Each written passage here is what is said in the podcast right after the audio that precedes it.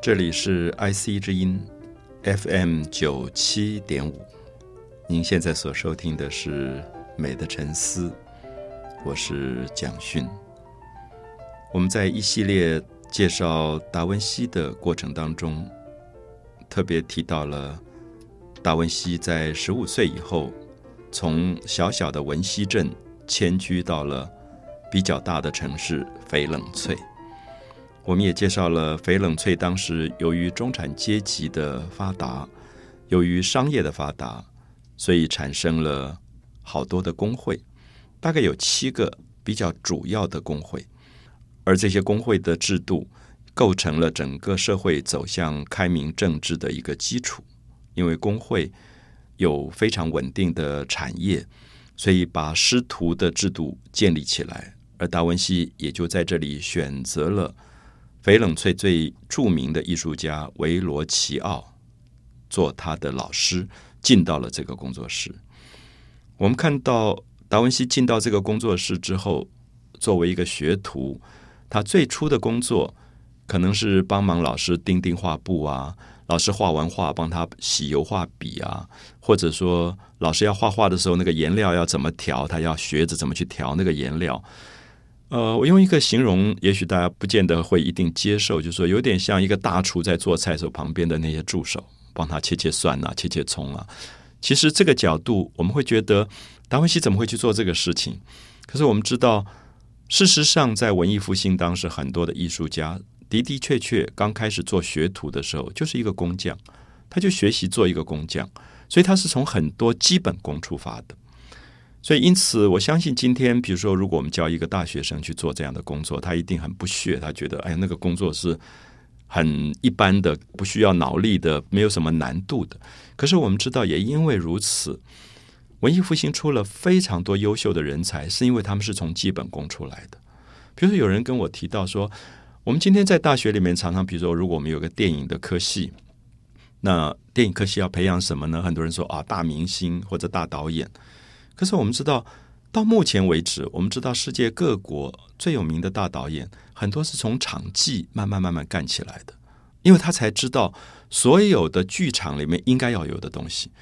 一个场记只是在记录所有跟拍电影有关的这些细节，或者他有一天升到服装管理。或者变成一个灯光管理，或者最后他做到了摄影师，做到了剪接师，做到了音效的配音工作，最后他才能够统合起来变成所谓的导演。所以我觉得我今天讲这个话的原因是，我觉得我们应该要了解到达文西为什么后来变成了一个大天才。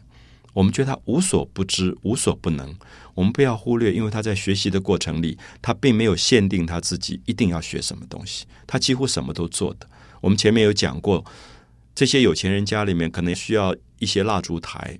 那他的老师就说：“哎，达文西，你可以去做啊。”里奥纳多叫他的名字，说：“你可以去做蜡烛台。”就教他怎么去翻铜，他就做了很多铜的蜡烛台出来。可是隔一阵子，有一个贵族去世了，家里面要埋葬他，要做墓碑，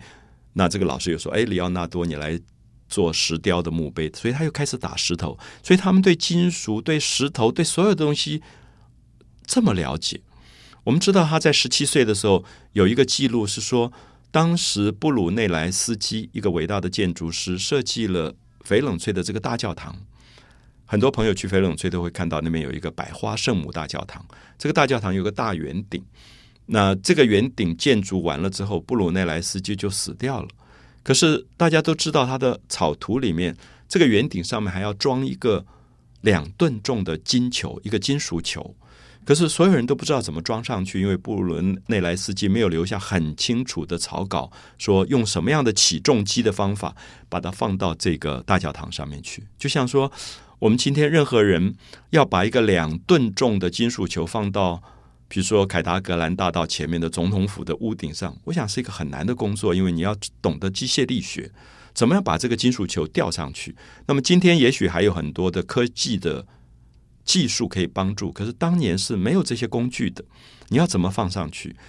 所以当时维罗奇奥这个老师拿到了这个案子，政府给他这个案子，可他也不见得吃得下来，因为他也不晓得怎么去弄。后来达文西就说：“呃，让我试试看。”他就把布鲁内莱斯基留下来的草稿在那边研究来研究去，最后他就设计了一些起重的机器。他把起重机器拿到这个教堂大圆顶的边边的一个小走廊那个地方去，然后用几边的这个力量去把这个金属球拉上去，最后金属球就架到这个大教堂上面。这是他所谓的出世提升，就他最早一鸣惊人的一件事，就是他的老师也刮目相看，说。哇，这个学徒不错哦！就是你给他一个工作，老师都不太会的，他竟然把他研究了，最后做出来了。所以我的意思是说，这个是真正所谓的学徒。只有学徒，他有可能接触到各式各样的挑战去做发展。所以我常常会用这个角度反省我们今天的教育，会不会太多的考试，而考了一大堆可能没有用的东西？所以常常一个名校的学生考试每次一百分，可是回到生活里。什么都不会，那原因是什么？因为我们的知识跟生活脱节了。我们的知识只是为了考试，只要一离开考场，一点用都没有。可是，在当年，这个所谓的学徒，他都是在生活里要能够用的东西。你学到的知识能不能去做一个蜡烛台？你学到的知识能不能去雕一个墓碑？你学到的知识能不能把一个金属球放到屋顶上去？这里面牵涉到太多的力学、材料学、各种的这种知识。所以他们的知识不是假的，他们的知识是在行动当中完成的。所以因此，我在这里要特别提到说，达文西最早的一些作品、最早的一些工作，可能展现出了他在学徒里面的一个学习的多样性，以及最后他的老师如何终于了解到说，这个学徒非等闲之辈。